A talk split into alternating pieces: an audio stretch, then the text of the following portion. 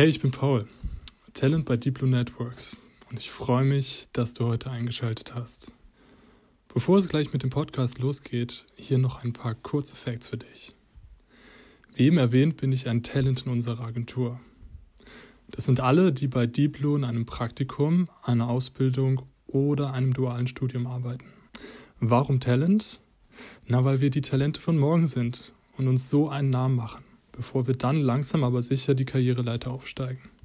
Wir Talents haben in den letzten drei Monaten an einem gemeinsamen Projekt gearbeitet, dem Gen Z-Projekt. Das ist ein über 80 Seiten langes Manuskript über die wichtigsten Facts der Generation Z. Und um dieses Projekt soll es auch gleich gehen. Also lehn dich zurück und genieß die Folge. Viel Spaß bei Blau sein. Blau sein, der etwas andere Job-Podcast aus der Agenturwelt. Mit Azubi Supertalent Alex Burgert und Gästen.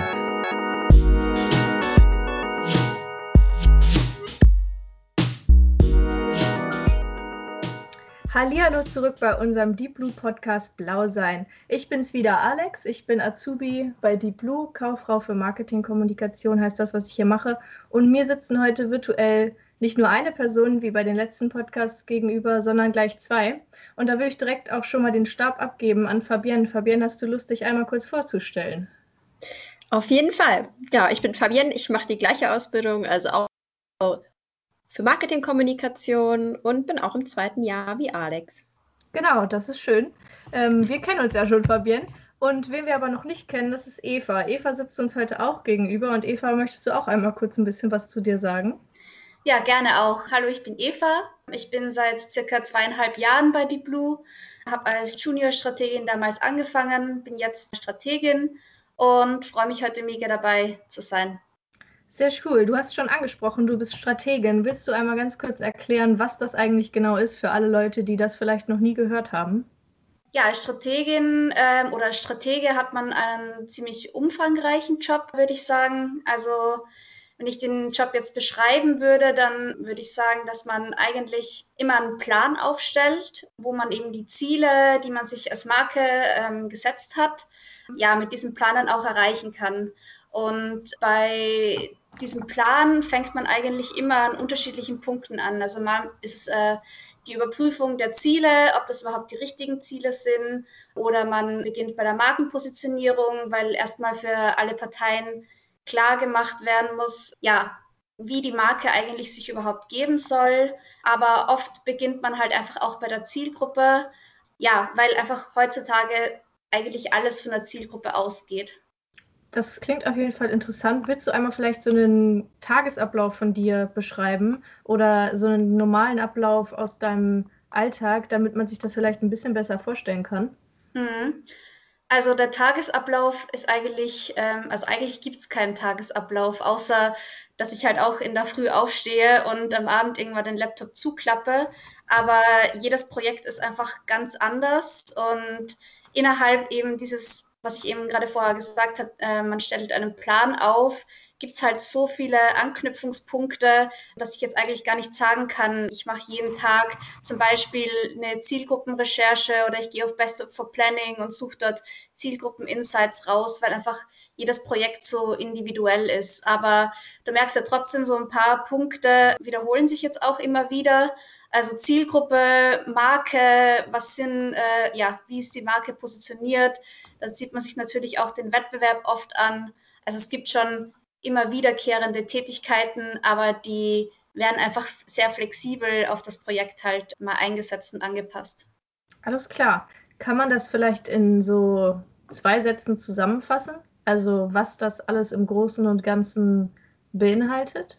Du meinst die unterschiedlichen Bereiche? Ja, genau. Also dass du einmal sagst, also ich würde zu meinem, was, Fabienne, was würdest du, wie würdest du unseren Job ganz kurz beschreiben? Ganz kurz. Ich glaube, ich würde sagen, dass wir so ein bisschen die Schnittstelle zwischen Kunden und Kreation sind und darauf achten, dass von beiden Seiten alles zum richtigen Zeitpunkt fertig ist. Genau, und sowas vielleicht, gibt es sowas mhm. auch für mhm. Strategie?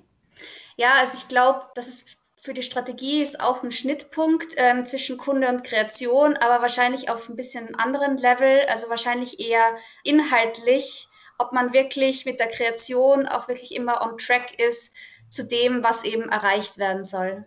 Alles klar. Du hast ja mit uns zusammen aus dem Bereich der Strategie auch was ganz Besonderes gemacht und zwar ein Projekt und zwar das Generation Z-Projekt.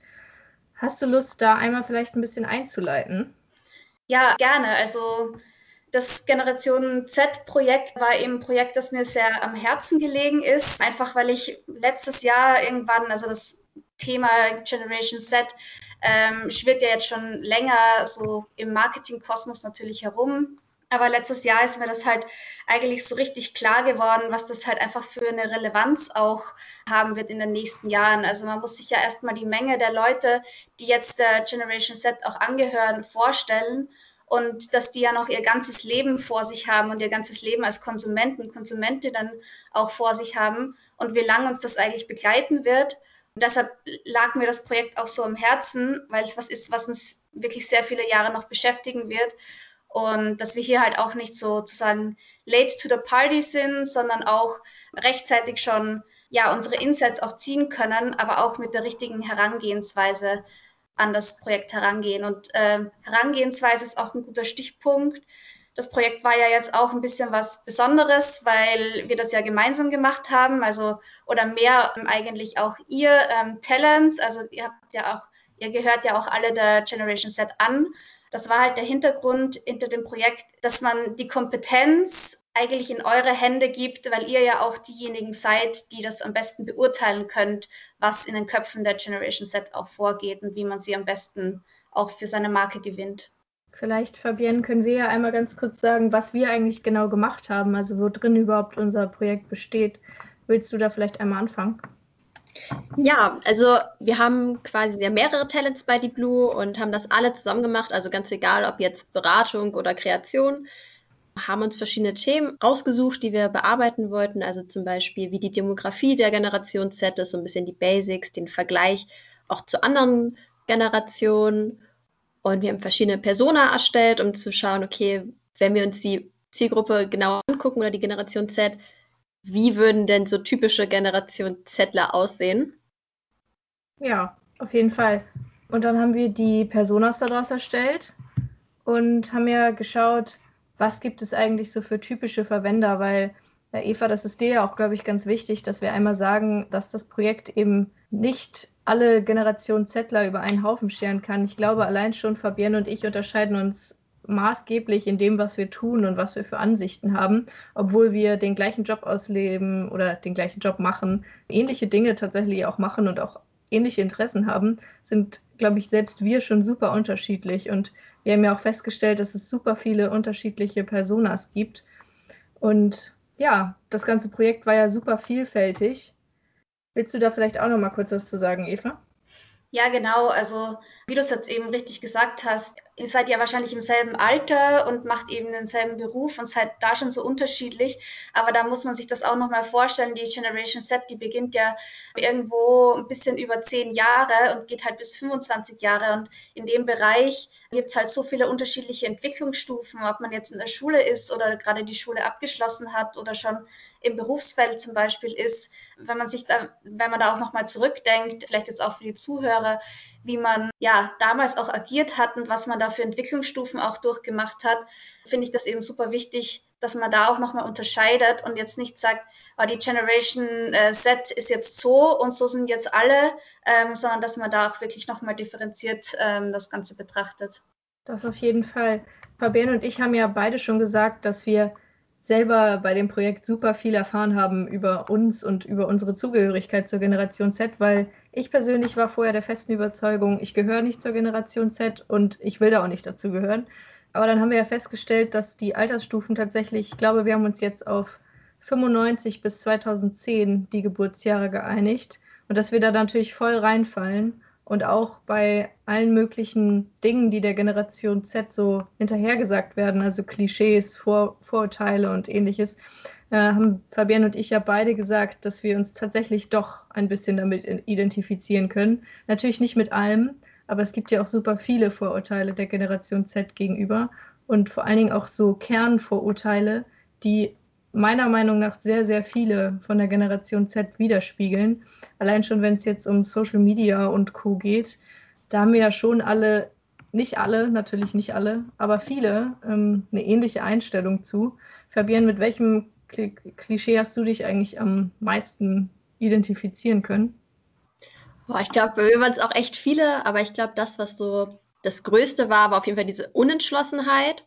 Also, dass man irgendwie, kann, man möchte zwar auf der einen Seite was für die Umwelt tun, aber man möchte auf der anderen Seite auch nicht auf alles verzichten und das trifft halt auch auf mich total zu. Also, ich war auch nach der Schule irgendwie ein paar Monate in Asien, um ein bisschen rumzureisen, aber natürlich ist mir Umwelt trotzdem wichtig. Da habe ich mich schon ein bisschen ertappt gefühlt. Das kann ich mir vorstellen. Es geht mir tatsächlich ähnlich. Eva, ich weiß nicht genau, ich schätze mal, du bist Generation Y. Ähm, genau, ja. Hast du auch Dinge, die du in unserem Projekt quasi jetzt über die Generation Z gelernt hast, die auch auf dich zutreffen? Also nicht als Nicht-Generation Zlerin sozusagen? Ja, also das Thema, das Fabienne auch jetzt gerade genannt hat, also gerade jetzt ähm, das Thema Klima und Nachhaltigkeit, glaube ich, das schwappt auch so ein bisschen in die Richtung Millennials, also Generation Y auch über. Da erkenne ich mich natürlich auch selbst darin. Also einerseits zu versuchen, irgendwie in jedem Bereich so nachhaltig wie möglich zu leben, aber auf der anderen Seite schon sich selbst auch nicht in seinen Freiheiten einschränken lassen wollen. Also ich glaube, da gibt es auch eine große Überschneidung mit den Millennials, ähm, ja, die ich zumindest bei mir selbst auch erkennen kann. Gibt es bei dir so ein Guilty Pleasure sozusagen, wo bei dir so ein bisschen die Nachhaltigkeit aufhört und die Gier quasi anfängt? Ja, also ich habe ein Jahr lang keine Avocados gegessen und äh, habe jetzt aber halt auch ein bisschen nachrecherchiert und um sozusagen mir auch ein, selbst ein gutes Gewissen zu machen, weil ich halt sehr gerne Avocados esse, bin jetzt draufgekommen, dass Käse noch viel schlechter ist als Avocados. Es ist das natürlich so mein persönlicher Vorwand. Ja, ich esse lieber keinen Käse als äh, keine Avocados, auch wenn ich wahrscheinlich beides nicht essen sollte. Aber da würde ich schon sagen, dass es ja, hin und wieder bei Lebensmitteln, auch wenn ich weiß, die importierten Lebensmittel sollte ich lieber unterlassen, aber hin und wieder kann ich es dann nicht lassen. Ich kenne das nämlich auch. Also ich habe mir das letztens im Supermarkt aufgefallen. Da stand ich vom Schokopudding und es gab keinen nachhaltigen Schokopudding. Und da habe ich mir überlegt, naja gut, ich will aber Schokopudding haben. Ist mir jetzt auch egal, ob das in Plastik verpackt ist oder nicht. Und da habe ich so richtig gemerkt, dass bei mir eben auch dieses Generation Z Klischee quasi schon irgendwie so zutrifft, dass ich so unentschlossen bin und mir dann denke, naja gut, aber ich will das ja jetzt, deswegen möchte ich das jetzt auch haben und dann ist mir auch egal, ob das nachhaltig ist oder nicht, obwohl ich eigentlich immer versuche, alle Möglichkeiten vorher auszuschließen, die irgendwie doof sind, aber irgendwie gelingt mir das beim, bei Lebensmitteln nicht so oft. Wie ist das bei dir, Fabian? Ja, bei mir ist es auch ähnlich. Ich habe teilweise ist noch ein bisschen krass. Also ich habe zum Beispiel, dass ich eigentlich keine Nestle-Produkte mehr kaufen möchte. Ich glaube, wie viele andere auch. Aber ich kann einfach nicht auf KitKats verzichten. Es, es geht nicht. Ich habe es wirklich versucht, aber ab und zu brauche ich die halt doch. Also bei mir, selbst wenn ich sage, ich möchte von einer bestimmten Marke was nicht mehr haben, weil die halt offensichtlich nicht nachhaltig ist, dann ja, kann ich mich manchmal leider doch nicht beherrschen. Ich glaube, Nestle hat auch ziemlich mit der guten Cancel Culture, da haben wir ja noch vorhin drüber geredet, Fabian, zu kämpfen. Will einer von euch beiden mal erklären, was das eigentlich genau ist? Kann ich gerne einmal machen. Ja, die Cancel Culture ja, ist ja quasi, so wie ich es mitbekommen habe, ein Begriff, der eher aus den anderen Generationen entstanden ist und uns so ein bisschen nachgesagt wird.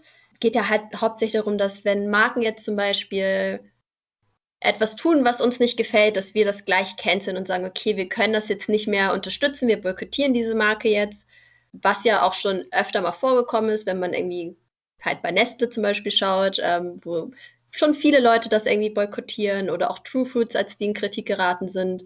Also für Marken ist es halt schwierig, man darf jetzt halt sich keine so großen Fehltritte mehr erlauben, aber ich finde, Cancel Culture hat immer so einen negativen Beiklang, wenn uns das nachgesagt wird, aber es hat halt auch was Gutes. Ich finde es nicht schlimm, dass man Sachen, die halt einfach nicht gut sind, dann auch boykottiert und nicht immer jede Entschuldigung gelten lässt. Eva, was glaubst du, können Marken dagegen tun oder wie können Marken sich aktiv dagegen wehren, dass sie nicht in die Cancel Culture quasi weggecancelt werden von der Generation Z? Ja, also ich glaube, ähm, gerade jetzt im Jahr 2021 ist es äh, für jede Marke ähm, spätestens an der Zeit, sich wirklich zu überlegen, was sie tun können, um zu einer Good Company zu werden. Also ich glaube, da währt einfach Ehrlichkeit am, am längsten. Da hilft es nicht einfach nur eine schöne Kampagne ähm, drumherum zu, äh, drumherum zu stricken, weil Konsumenten und Konsumentinnen heutzutage erkennen einfach den Unterschied, ob das jetzt ehrlich gemeint ist und ob da wirklich ein Bestreben dahinter ist. Und gerade halt bei der Generation Z, was wir auch oft ja einfach in, in der Arbeit jetzt auch entdeckt haben, die legen da einfach sehr drauf Wert und dementsprechend, glaube ich, muss man das ernst meinen, wirklich dahinter stehen, ähm, von äh, den Vorständen und bis zum ja, Mitarbeiter äh, oder Mitarbeiterin, in, äh, die in der Produktion sind, muss das dann auch wirklich jeder mittragen, sodass man da einfach auch ja, erstens gegen diesen Trend auch ankommt, aber dieser Trend ist ja auch ein Generation Z Trend, würde ich jetzt auch sagen, damit man auch bei diesen Zielgruppen auch noch ja, Erfolg haben kann, weil das einfach Basics sind, die man erfüllen muss. Würdest du sagen, dass das, um das herauszuarbeiten, dass das quasi auch unser Purpose des Projekts war, also dass wir das Projekt gemacht haben, um herauszufinden, was Marken eigentlich tun müssen, um bei der Generation Z anzukommen? Ja, war auf jeden Fall auch eine der Intentionen. Ich glaube, wir haben noch mehr sogar geschafft. Also jetzt nicht nur, haben wir uns ja nicht nur mit Marken auseinandergesetzt, aber das ist natürlich ein großer Teil davon, einfach auch, weil es ja auch unser ähm, Business ist, in dem wir auch arbeiten. Also wer, wenn nicht wir als eine Werbeagentur, könnte vielleicht noch eine Unternehmensberatung natürlich, aber wir sind ja doch sehr nah an Marken einfach dran, können sie da auch beraten und ja, das Outcome das wir da jetzt haben, glaube ich, ähm, ist auch super, um da Marken auch einen Weg aufzuzeigen, wie man da zukünftig noch Relevanz haben kann. Was hat dir denn am meisten Spaß gemacht in dem ganzen Projekt? Ähm, darüber habe ich mir schon mal Gedanken gemacht und ja, ich würde fast sagen, einmal, äh, da hatten wir eigentlich nur so eine Feedback-Runde eigentlich geplant gehabt, wo ihr sozusagen mal das, was ihr ausgearbeitet habt, auch mir mal gezeigt habt. Und dann ist eigentlich aus, äh, ich glaube, weil einfach gerade alle zufällig Zeit hatten, kommt ja nicht so oft vor, aber sind noch einige Leute länger im Call drin geblieben und ähm, es war super spannend, da auch, also ich habe so ein Brainstorming auch angestoßen und da ist, sind super viele Beiträge auch von euch gekommen. Und das war richtig interessant, wie eure Gedanken einfach zu den unterschiedlichsten Themen waren. Das war für mich so aus äh, Strategensicht fast sowieso die interessanteste Marktforschung, an der ich jemals teilgenommen habe. Aber einfach so eure Meinungen auch zu Themen zu hören. Und ja, das war für mich, glaube ich, der interessanteste Teil. Spaßigste Teil war wahrscheinlich trotzdem die Ideation Session, die wir ganz am Ende gemacht haben. Da war natürlich auch wieder dieser Teil, wo ihr einfach, da haben wir uns ja zu dem Thema ähm, Future Workplace Gedanken gemacht Einfach auch, weil da so Gedanken einfach aus euch rausgesprudelt sind, die ihr hattet oder persönliche Erfahrungen. Ja, und darauf dann halt Lösungen zu entwickeln. Und Fabienne, wie war das bei dir? Was war da für dich das Spannendste? Äh, ich glaube tatsächlich so ein bisschen einfach was über mich selbst rauszufinden. Also wie wir am Anfang schon gesagt haben, so die Klischees, die irgendwie doch auf einen selbst auch zutreffen, was ja mehr war als erwartet. Aber ich fand auch den Part mit dem Future Workplace auf jeden Fall super interessant, weil ich da festgestellt habe, dass es nicht nur meine Meinung ist, ähm, dass manche Sachen vielleicht geändert oder verbessert werden könnten, ähm, wo ich immer dachte, okay, vielleicht bin ich nur faul, weil ich eine 40-Stunden-Woche zu lang finde. Aber das scheint ja doch ein generationenübergreifendes Ding zu sein. Auf jeden Fall. Ich finde auch eine 40-Stunden-Woche, auch wenn man das vielleicht nicht so sagen sollte, ist aber definitiv, wer auch immer das entwickelt hat, der muss echt ganz schön, ganz schön irre gewesen sein, meiner Meinung nach. ähm, ich finde, das ist eine ziemliche Zumutung, vor allem wenn man gerade aus der Schule rauskommt, dass man dann plötzlich, also dass dann plötzlich von einem erwartet wird, dass man nach so entspannten 45 Minuten Stunden in der Schule mit ungefähr 50 Pausen dass man dann plötzlich eine 40-Stunden-Woche arbeitet und da vielleicht mal kurz eine Mittagspause dazwischen schiebt. Also ich finde, es ist schon eigentlich ein wahnsinnige, wahnsinniges Konstrukt von Arbeit, was man plötzlich aufgedrängt bekommt und was einem vorher nie so erzählt wurde. Also ich wünsche mich tatsächlich keinen Tag in die Schule zurück, aber ähm, ich muss sagen, Arbeiten ist auch anstrengender als man das, finde ich, in der Schule erwartet. Weil in der Schule hört man immer nur von seinen Eltern so, ey ja, es ist äh, freudig, dass du in der Schule bist. Es ist so toll da und du wirst ähm, so, du wirst dann noch dein ganzes Leben lang arbeiten. Und dann arbeitet man und freut sich eigentlich, weil man was Praktisches tut. Und irgendwie, es ist aber auch nicht so richtig toll. Und ich finde, es ist auf jeden Fall ein Konzept, was man hinterfragen sollte. Äh, Eva, wie siehst du das denn eigentlich? So aus der Generation Y-Sicht. Stört dich eine 40-Stunden-Woche auch? Denkst du auch, wir könnten das mal überdenken? Ja, also ich habe eine ganz lustigen, äh, ganz lustige Anekdote dazu. Da hatte ich nämlich, ähm, ja, jetzt vielleicht eher ein Gen Z-Moment. Ich habe nämlich einen TikTok gesehen, genau zu dem Thema. ähm, also ein TikTok-Video und habe ja, wo im Endeffekt jemand erklärt hat, woher diese 40-Stunden-Woche auch kommt. Und die kommt eigentlich noch von Ford, also auch noch aus äh, der späten Industrialisierung auch. Also der diese 40-Wochen-Stunde ja, eingeführt hat. Und äh, damals hat das halt auch noch Sinn gemacht, weil erstens haben Leute auch sehr, sehr nah am Arbeitsplatz auch gewohnt. Das heißt, das ganze Pendeln, das man ja in Städten auch hat, gab es damals nicht. Man war dann halt auch wirklich ziemlich schnell zu Hause und auch in der Arbeit. Und ähm, die Arbeit damals war ja halt auch sehr repetitiv. Also ähm, viele Leute sind halt einfach auch am Fließband gestanden oder haben einfach arbeiten oder ja eine Routine halt einfach gehabt. Aber so wie du vorher ähm, zu mir gesagt hast, kannst du deinen typischen Arbeitsablauf ähm, beschreiben. Konnte ich halt nicht, weil jeden Tag halt eigentlich eine neue Challenge auf mich wartet. Und ich glaube, das wartet wahrscheinlich auch auf euch in eurem ähm, Bereich.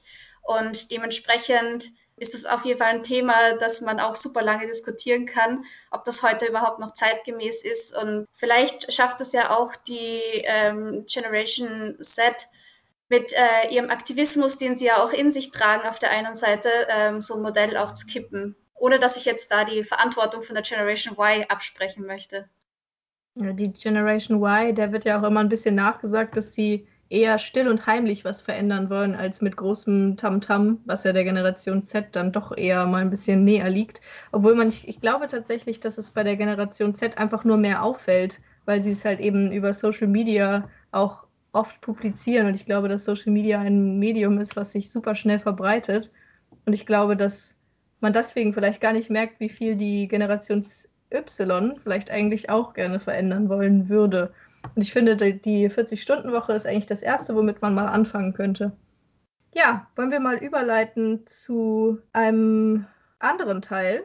Vielleicht erzählen wir jeder mal, was, welches Klischee wir am ver verwahrlosten quasi finden. Also was ist das, was wir am wenigsten teilen oder wo wir uns am meisten gewundert haben, als das vielleicht einmal rauskam in unserem Projekt?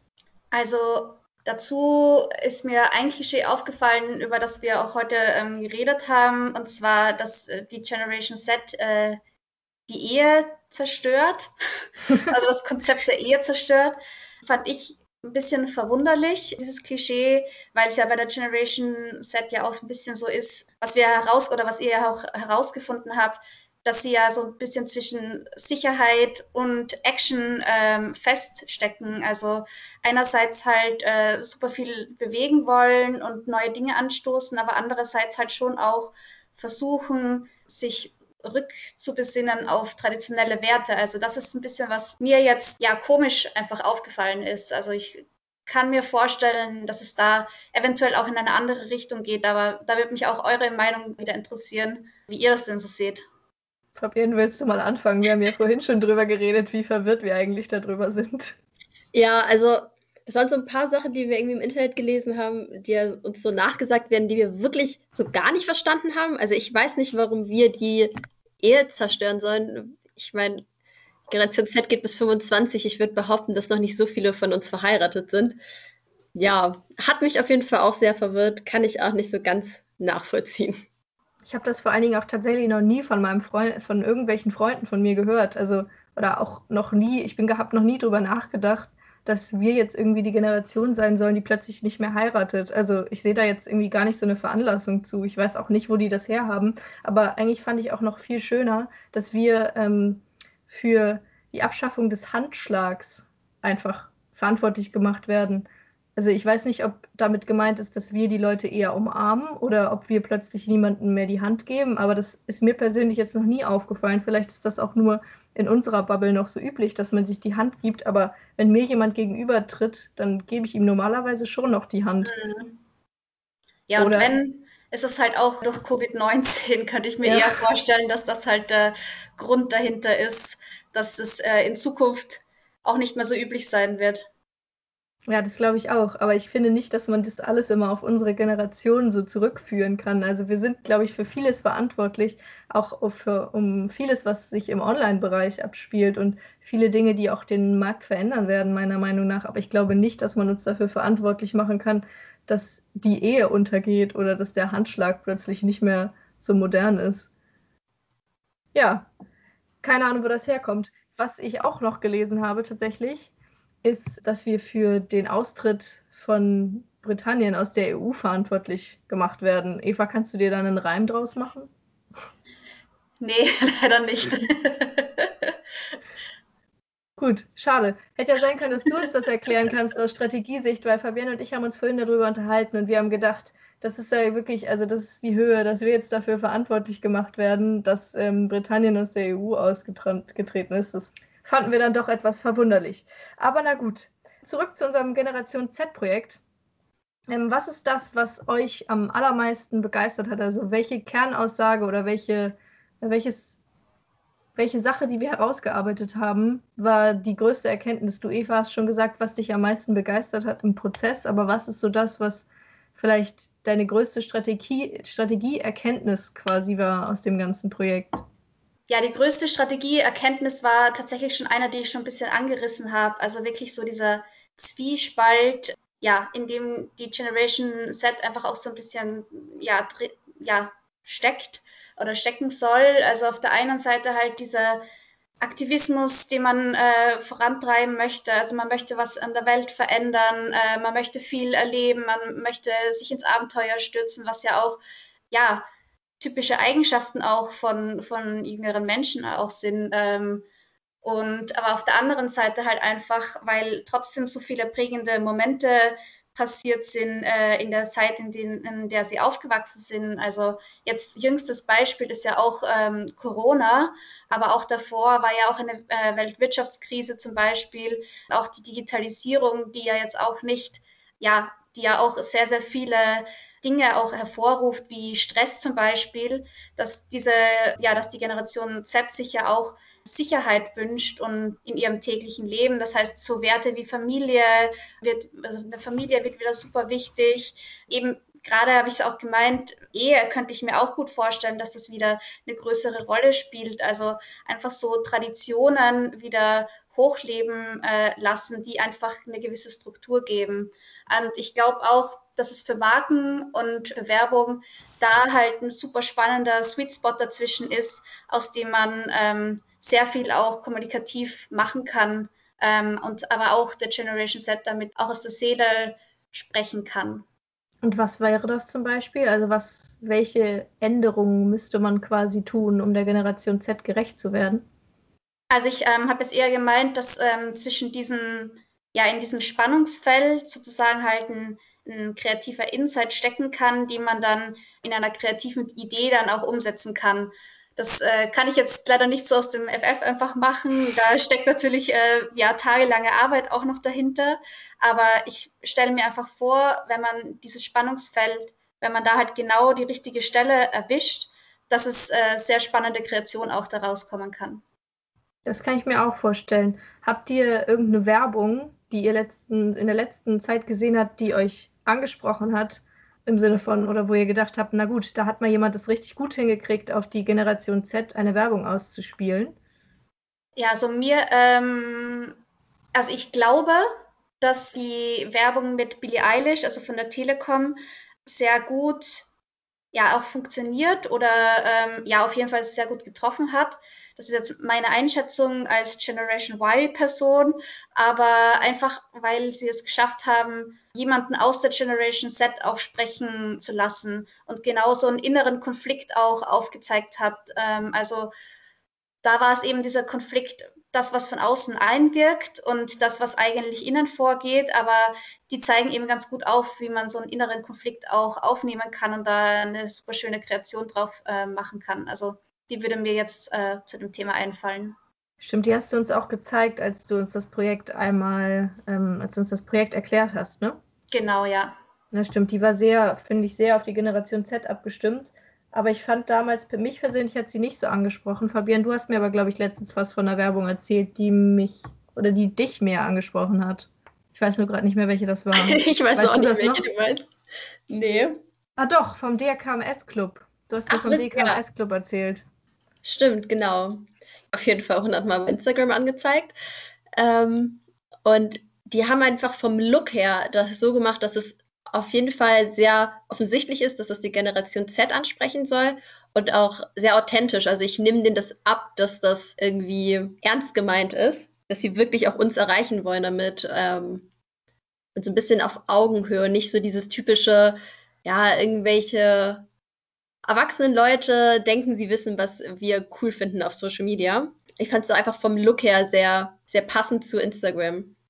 Ich fand auch die Landingpage, die sie dazu gemacht haben, wirklich gut, weil sie haben irgendwie super viel mit Farben gearbeitet und mit Modulen und ich finde, es war alles irgendwie schön und eben authentisch und eben genau das, was du gesagt hast, eben nicht. Also nicht dieses, ja, wir machen jetzt was für die Generation Z und deswegen, keine Ahnung, machen wir alles mit Handys. Was ich ja, das Schlimmste, was ich ja persönlich bei Werbung finde, ist, wenn ich Werbung auf Snapchat ausgespielt bekomme, weil ich finde, das ist super unauthentisch, wenn Firmen auf Snapchat Werbung machen. Oder das Allerschlimmste, was ich je gesehen habe, war eine, eine Stellenanzeige, bei der ich mich per Swipe-Up hätte über Snapchat bewerben können. Und da habe ich gedacht, um Gottes Willen, weniger Privatsphäre gibt es irgendwie mhm. nicht mehr als Snapchat. Und das war irgendwie, da habe ich gedacht, um Gottes Willen, wer wird sich denn da bewerben? Aber es war halt super einfach, aber es hat mich super doll abgestreckt, weil ich gedacht habe, nee, also ich bin hier, ich versende hier gerade irgendwelche äh, Snaps von meinem Hund an irgendwelche Freunde von mir und da möchte ich mich eigentlich nicht gleichzeitig mit jemandem bei irgendeiner Firma bewerben. Mhm. Auf welchen Medien findet ihr es denn ähm, authentischer oder akzeptierter? Fabienne, willst du mal einsteigen? Mm, also ich finde, bei Instagram ist die Werbeakzeptanz bei mir persönlich zumindest relativ hoch, weil mir da auch wirklich passende Sachen angezeigt werden. Also manchmal ist es auch ein bisschen übertrieben, wenn ich irgendwie, keine Ahnung, mir eine Anzeige von irgendeinem Flaschenhersteller angucke, werden mir danach ähm, auch noch von fünf anderen die Werbung angezeigt. Manchmal ist es ein bisschen sehr viel, aber es ist wenigstens auf mich zugeschnitten und dann gucke ich mir es auch eher an. Und ich muss auch sagen, dass ich auf jeden Fall auf Instagram schon zum Kauf verleitet wurde, weil ich da einfach auch eher bereit bin, gerade im so Fashion- und Schmuckbereich, mir die Sachen dann genauer anzugucken. Und ich habe halt auch wirklich schon coole Brands einfach gefunden über Instagram, auch so kleinere, die man halt sonst gar nicht mitbekommt, weil die halt keine riesen Kampagnen irgendwie starten können. Ansonsten finde ich, TikTok ist ja gerade auch wieder so ein großes Ding. Nicht, dass ich ein großer TikToker wäre oder viel auf der Plattform unterwegs. Aber wenn man es da richtig anstellt, und das ist schwierig, aber es ist möglich, dann finde ich, ist da auch in Ordnung. Also wenn man es wirklich TikTok-gerecht so macht, dass es sich in den Feed eingliedert, dann ja, stört es mich auf jeden Fall nicht, die Werbung zu sehen. Ich finde tatsächlich die Werbung, also auf TikTok kann ich es nicht beurteilen, weil ich kein TikTok habe, aber welche Werbung mich immer auch wahnsinnig stört, ist die Werbung auf YouTube, die zwischen einem Video geschaltet wird. Also mittlerweile ballert YouTube ein Jahr zu mit Werbung bis zum geht nicht mehr. Und ich finde, jedes also jedes Unternehmen, was in einem Video zwischendrin Werbung schaltet, hat bei mir direkt ein schlechtes Image. Ich weiß nicht warum, aber da bin ich dann gleich so wahnsinnig genervt von, weil die dann immer mittendrin mein Video unterbrechen, dass ich da schon überhaupt keine Bock, keinen Bock mehr drauf habe. Das beste Beispiel ist dafür gerade ASOS. Auf jeden Fall machen, macht dieses große Fashion-Label eine Kampagne gerade und die ist bei mir vor jedem YouTube-Video mindestens in der Mitte zweimal und die hat so wahnsinnig nervige Musik und spielt mit so einem Typen, der irgendwie so einen komischen Satz sagt und der passt irgendwie nicht in meinen Kopf. Und das finde ich ganz, ganz furchtbar. Ich weiß nicht warum, aber das finde ich ganz, ganz furchtbar. Und ich finde aber auf Instagram tatsächlich die Werbung auch überhaupt nicht störend im Gegensatz dazu. Das Einzige, was mich auf Instagram stört, ist, wenn Influencer am Tag für fünf verschiedene Unternehmen Werbung machen, weil ich finde, das ist super unauthentisch. Wenn sie am ersten Tag die eine Kaffeemaschine vorstellen und am nächsten Tag dann die andere Kaffeemaschine von der anderen Firma. Das finde ich super unauthentisch. Mhm. Eva, bist du an, also anzusprechen mit Werbung auf Instagram oder funktioniert das bei dir gar nicht? Also Instagram funktioniert perfekt bei mir. also jetzt natürlich auch nicht alles, aber ähm, ja, man merkt schon, dass sie mich ziemlich genau kennen auch. Ähm, und ich klicke da auch gerne mal drauf. Äh, natürlich immer unter dem Vorwand, dass ich das ja machen muss in meinem Beruf, aber schon natürlich auch aus äh, privatem Interesse. Bei TikTok, glaube ich, müssen viele Marken noch so ihren Weg finden. Also was ich merke, ist, wenn ich durchscrolle, dass ich sofort erkenne, äh, wenn zum Beispiel, eine, also dass es gewisse Indizien einfach gibt, dass es Werbung ist, wo man dann sofort weiter swiped. Sobald man halt zum Beispiel ein Early Branding oder so drinnen hat, also wo man am Anfang gleich die Marke ähm, direkt erkennbar macht. Also ich glaube, äh, dass man das auf TikTok noch rausfinden muss, wie man das auch ja, besser in, in den Stil des Kanals auch noch integriert. Also dass man nicht einfach Werbung, die man für TV oder für YouTube gemacht hat, auf TikTok schalten kann. Das geht einfach nicht, äh, weil dort einfach ein komplett anderer Stil vertreten wird. Also manchmal merke ich, dass es auch funktioniert ähm, auf TikTok, also dass ich nicht sofort, also funktionieren meine ich, ich swipe nicht sofort weg, aber oft ja, enttarne ich die Werbung auf auf TikTok sofort. Ich glaube aber auch, dass die Werbeakzeptanz auf Instagram auch höher ist, weil man sich dort noch mehr, also natürlich auch schon sehr daran gewöhnt hat. Das stimmt, aber kann es sein, dass auf Instagram nicht immer so viel Werbung war? Also ich habe das Gefühl, dass es in der letzten Zeit nochmal wahnsinnig doll gestiegen. Also so, mhm. ich würde sagen, seit so einem Monat, zwei, drei oder so, ich glaube, da hatten wir gerade unser Projekt angefangen in der Schule oder dieses Generation Z-Projekt. Und ich glaube tatsächlich auch von dem Brainstorming, von dem du geredet hast, ich glaube, da habe ich das damals schon gesagt, dass es mir dann nochmal extrem aufgefallen ist. Ich weiß nicht, ob ich dann einfach nur darauf geachtet habe oder ob mir deswegen nur aufgefallen ist, dass jeder vierte Post, glaube ich, irgendwie gefühlt Werbung ist. Aber irgendwie ist es mir seitdem nochmal besonders aufgefallen. Mhm. Ich finde vor allem in der Story ist das extrem geworden. Also zum Beispiel dieses DKMS-Ding, das fand ich halt cool. Ich habe es mir immer angeklickt und seitdem wird es mir halt wirklich jeden Tag ausgespielt. Ja. Ich finde es auch immer ein bisschen penetrant, weil ich habe auch letztens, ich hab, wollte mir eine neue, ich wollte mir auch eine neue Trinkflasche kaufen. Und da bin ich auf, ich weiß nicht, ob ihr dann, das ist so eine kleine Marke, die heißt Clean Canteen. Und mhm. die ähm, habe ich gefunden über Instagram. Und seitdem kriege ich, egal wo, überall in meinen Stories kriege ich solche Trinkflaschen. Also nicht nur von der Marke, sondern von so 30 verschiedenen anderen. Und das geht auch nicht mehr weg. Und ich habe jetzt schon seit einem Monat nicht mehr danach gesucht und ich kriege es jeden Tag und das finde ich irgendwie wahnsinnig nervig, vor allem wenn man das Produkt dann schon gekauft hat.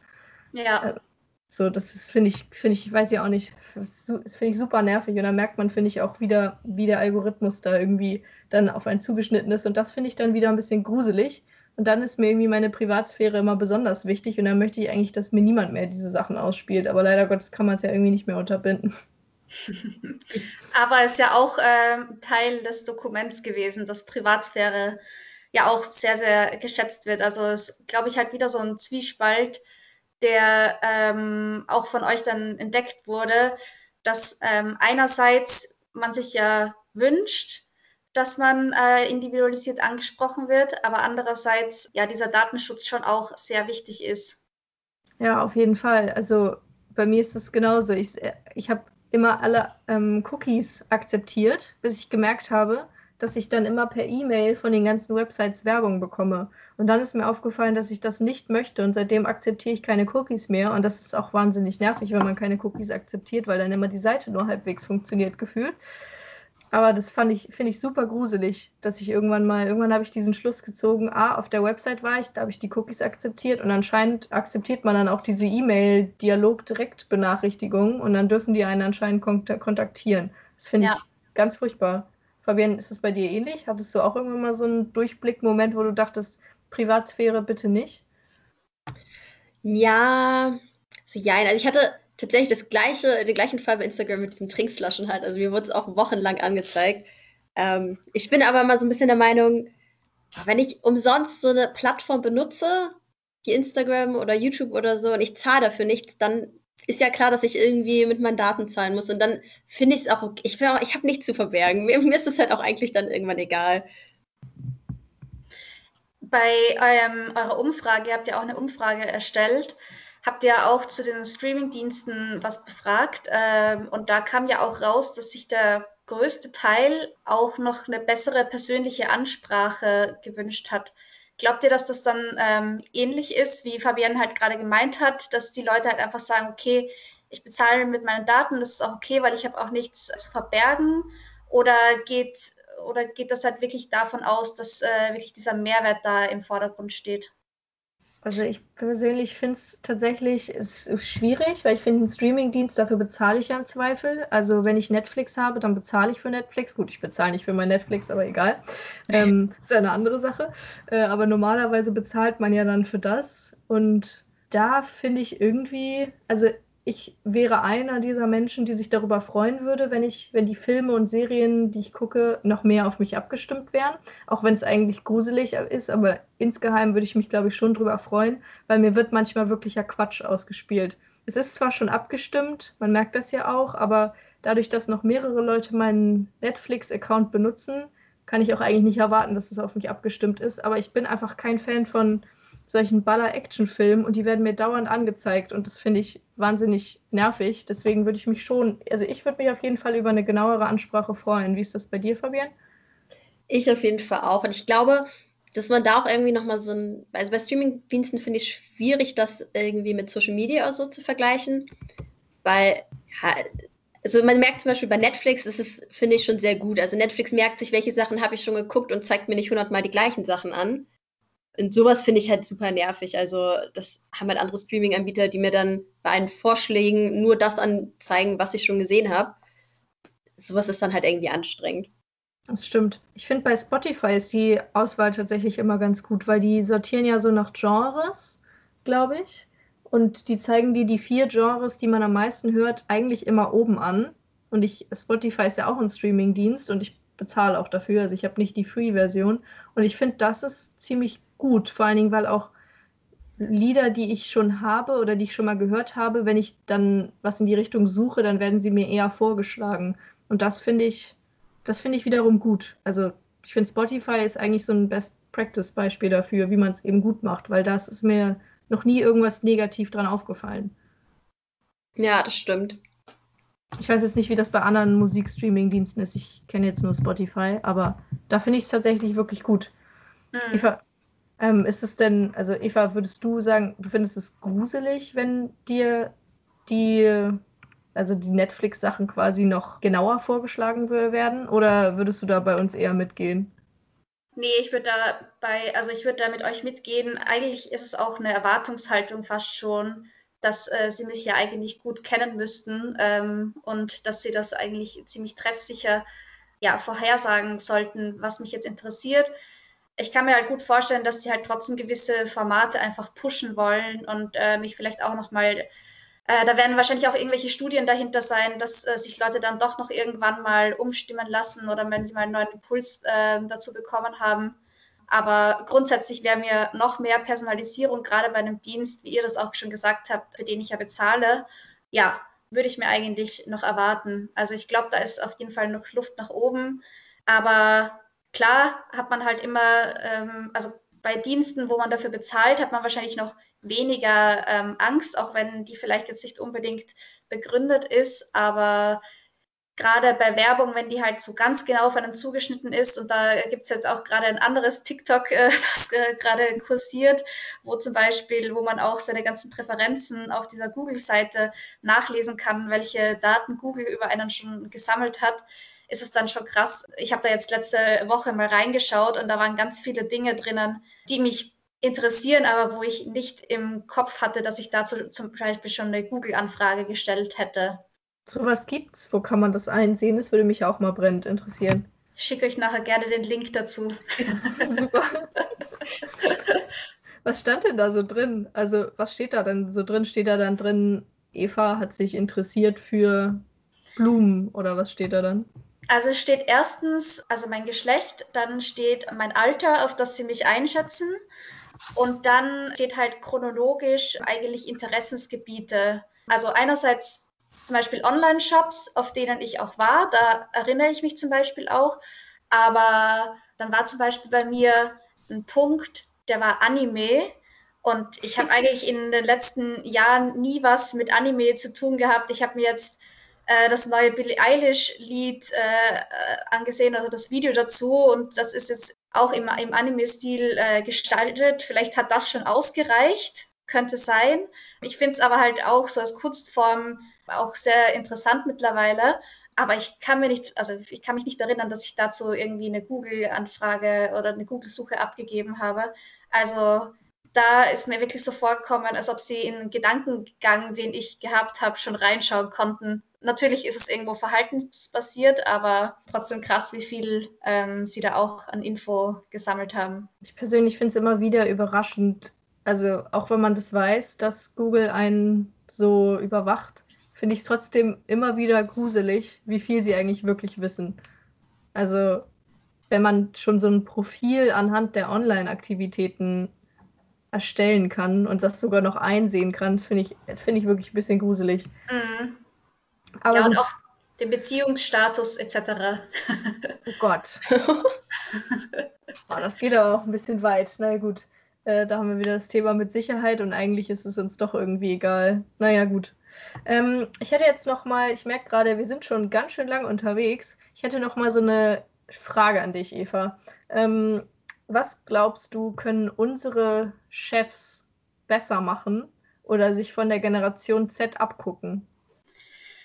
Also unsere Chefs als unsere Chefs ja, und oder also, als eure Chefs, ähm, finde ich. Ich meine ich mein eigentlich so die Chefs, also sowohl unsere Chefs, also unsere Agenturchefs, ja. als auch alle Chefs auf dieser mhm. Welt. Also wirklich unsere Chefs jetzt in dem Fall. Ich würde mir erwarten, dass wenn jetzt wahrscheinlich in den nächsten Monaten, Jahren äh, die Generation Z-Themen wirklich eintrudeln, dass ähm, sie wirklich auf eure Expertise da auch setzen, weil die habt ihr jetzt. Also das ist jetzt wirklich so im näheren Kontext. Und die Chefs allgemein, würde ich sagen, diese Trennung zwischen Beruf und Privatleben, würde ich sagen, dann ein gewisser Aktivismus und Mut, Dinge auszusprechen. Also jetzt nicht nur auf, auf, also jetzt nicht besonders irgendwie bezogen auf unsere Chefs, sondern wirklich allgemein auf die älteren Generationen. Also dass man sich mehr traut, ähm, auch Stellung zu beziehen und ja, einfach ähm, ja, Spaß zu haben auch, also ähm, einfach auch sich auf Erlebnisse einzulassen. Also so ein bisschen das innere Kind auch teilweise rauszulassen. Also die Generation Z ist ja auch teilweise wirklich eine sehr junge Generation noch. Also ich rede jetzt eher von den Jüngeren, als ihr es jetzt noch seid. Ja, dass man das einfach mehr in so sein tägliches Leben ähm, noch mit einfließen lässt. Ich glaube, das innere Kind rauszuholen ist immer eine gute Möglichkeit. Ich glaube, das sollte jeder mal versuchen. Fabienne, was würdest du sagen aus Generation Z-Sicht? Was würdest du einem Chef raten, anders zu machen? Also mein Wunsch, also mein persönlicher Wunsch wäre natürlich, dass man so diese Grundsätze einfach mal überdenkt, wie funktioniert Arbeit gerade, also sowas wie 40-Stunden-Woche oder Homeoffice. Man sieht ja jetzt in der Corona-Zeit super, vorher hieß es immer, nee, Homeoffice, das geht nicht und man sieht jetzt, es funktioniert halt doch sehr, sehr gut zumindest in den Bereichen, in denen es möglich ist. Und vielleicht ist das nächste Ding dann, dass eine Viertagewoche vielleicht genauso gut funktioniert, auch wenn man immer sagt, das funktioniert nicht. Also, dass man einfach ein bisschen offener wird, um neue Sachen auszuprobieren. Und wenn es nicht klappt, dann klappt es nicht. Aber wenn man es nie ausprobiert, dann werden wir es halt auch nie erfahren. Auf jeden Fall. Was finde, ist deine Meinung dazu? Meine Meinung? Ich würde sagen, ich würde es eigentlich ein bisschen ähnlich sehen wie Fabienne. Also ich würde auch sagen, man sollte so grundsätzliche Dinge mal überdenken und vor allen Dingen auch mit ein bisschen mehr Vertrauen in seine Mitarbeiter an. Ähm, also es geht nicht direkt an unsere Chefs, weil ich finde, unsere Chefs machen es tatsächlich sehr, sehr gut. Ähm, aber ich glaube, viele Chefs vertrauen ihren Mitarbeitern nicht und glauben, dass zum Beispiel im Homeoffice jeder einfach nur zu Hause rumsitzt und nichts tut. Und ich glaube tatsächlich, vor allen Dingen jetzt auf die Sache Homeoffice bezogen, dass das eine super große Chance ist, weil ich bin auch ein Fan davon, mehr Freiheit zu haben und mehr Freizeit vor allen Dingen auch. Und dadurch, dass ich nicht mehr zur Arbeit fahren muss, habe ich super viel mehr Zeit. Also ich habe am Tag mindestens eine Stunde bis zwei mehr Zeit. und ich habe das Gefühl, ich bin dadurch viel, viel produktiver.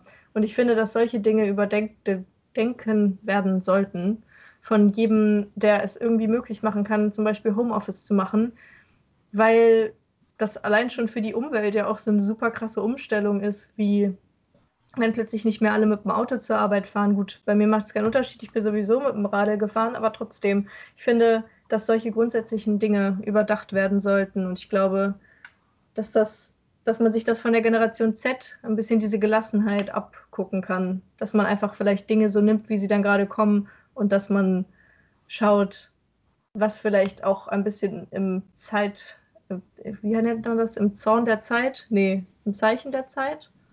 Es gibt doch so ein Sprichwort. Egal, dass es auf jeden Fall zeitgemäß ist. So, und ich finde, dass alles, was so viel wie wir online machen, da ist auf jeden Fall Homeoffice eine Sache, die zeitgemäß ist. So. Ja, ich finde, das ist eigentlich ein ganz gutes Schlusswort, was wir hier gerade fabriziert haben, was Chefs noch ein bisschen von der Generation Z lernen können. Wir haben ja noch ein neues Feature und ähm, wir haben ja alle ein Lied mitgebracht. Mir ist das vorhin zwar erst wieder eingefallen, da musste ich kurz drüber nachdenken. Aber was habt ihr denn für ein Lied für unsere wunderschöne neue Talents-Playlist mitgebracht? Soll ich da direkt einmal starten? Ich habe nämlich einen Song von KIZ mitgebracht und zwar den aktuellen. Ich glaube, der ist vor zwei Wochen rausgekommen und ich höre den wirklich jeden Tag. Also der läuft bei mir rauf und runter. Ein schön politischer und sozialkritischer Song. Also der heißt übrigens ähm, Rap über Hass. Und ja, macht einfach Spaß zu hören, finde ich, weil es sozialkritisch ist, aber trotzdem mit dem Augenzwinkern und sehr viel Humor. Und bei ich dir, Eva? Ich habe äh, einen Song mitgebracht. Ich habe äh, hab zuerst überlegt, ob ich einen Song mitbringe, der dann super auf unser Thema passt oder gerade irgendwie auf mein Leben, aber habe ich dann keinen gefunden. Deshalb habe ich einen Song mitgebracht, den ich einfach gerade nur gut finde und das ist äh, Feel Away von Slow Die. Genau. Und den finde ich sehr cool und passt irgendwie gerade gut von der Musikstimmung zu Corona. Ist das ein trauriger Song? würde ich jetzt nicht unbedingt sagen, aber vielleicht hat das eine leicht melancholische Stimmung ja mit sich. ich habe tatsächlich vorhin überlegt, was ich jetzt hier für auch was ich hier für ein Lied mitbringen kann und habe gedacht, gut, irgendwas Positives muss ich ja mitbringen. Und dann habe ich überlegt, okay, was, was stimmt mich denn glücklich? Und dann ist mir irgendwie, ich höre in letzter Zeit nur noch Musik, wenn ich joggen gehe. Und da ist mir natürlich dann nur äh, ein Lied eingefallen, was mich immer motiviert, wenn ich laufe. Und das kann ich jedem empfehlen, das als Abschlusslied beim Laufen zu hören. Und zwar ist das Love Sick hm, ähm, Feed ASAP Rocky. Das finde ich tatsächlich ein sehr motivierendes Lied. Und immer, wenn ich das auf den letzten Metern höre, dann renne ich immer noch ein bisschen. Gut, dann ähm, haben wir das für heute. Die Playlist findet man, ich schätze mal, ab sofort auf unserem Deep Blue Spotify-Account. Über Instagram verlinken wir den guten ähm, Account einmal. Wollt ihr noch ein paar abschließende Worte sagen? Ja, also mir hat es super viel Spaß gemacht, auch wenn das Projekt auch sehr zeitintensiv war. Aber ich finde, das spricht für das Projekt, weil wir wollten ja auch, also und ihr wolltet ja auch eine gute Arbeit leisten da. Ähm, und ich freue mich schon, wenn wir dann den Rest unserer Ergebnisse auch veröffentlichen können. Aber vor allem auch, und worauf ich mich noch mehr freue, ist, wenn dann wirklich die Briefings äh, bei uns eintrudeln zu dem Thema und wenn ihr dann auch wirklich daran mitarbeiten könnt und ja, euren Senf auch dazugeben könnt. Weil ich glaube, nur so, wenn man das mit euch gemeinsam macht, schafft man es, dass es halt nicht zu so einem komischen Cringe-Konzept wird, äh, wie wir es vorher schon besprochen haben, sondern dass es damit halt wirklich coole Kommunikation werden kann.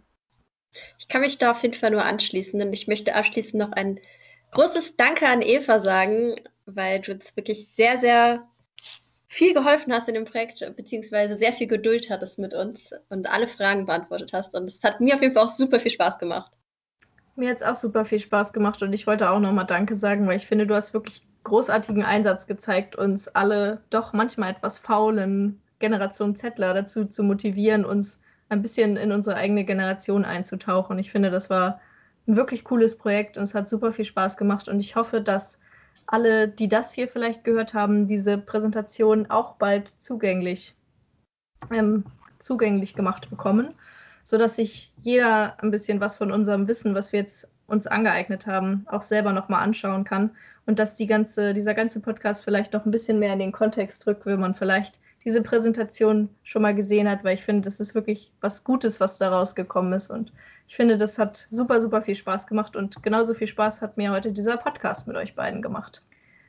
Und dann würde ich jetzt tatsächlich auch Tschüss an alle sagen, die uns hier heute zugehört haben und Tschüss an Fabienne und Tschüss an Eva. Vielen Dank, dass ihr hier wart. Und nächstes Mal hören wir wahrscheinlich noch ein bisschen was anderes als das, was wir die ganze Zeit jetzt immer auf diesem Podcast-Kanal gehört haben. Unser Konzept wird sich vielleicht ein bisschen ändern. Für jeden, der hier zuhört, kann auf jeden Fall jeder gespannt sein und darauf warten, was hier alles noch Neues, so Schönes passiert. Aus der Sicht der Generation Z kann man, glaube ich, noch einiges mehr erzählen. Also vielen Dank an Eva, vielen Dank an Fabienne. Tschüss. Tschüss. Ciao.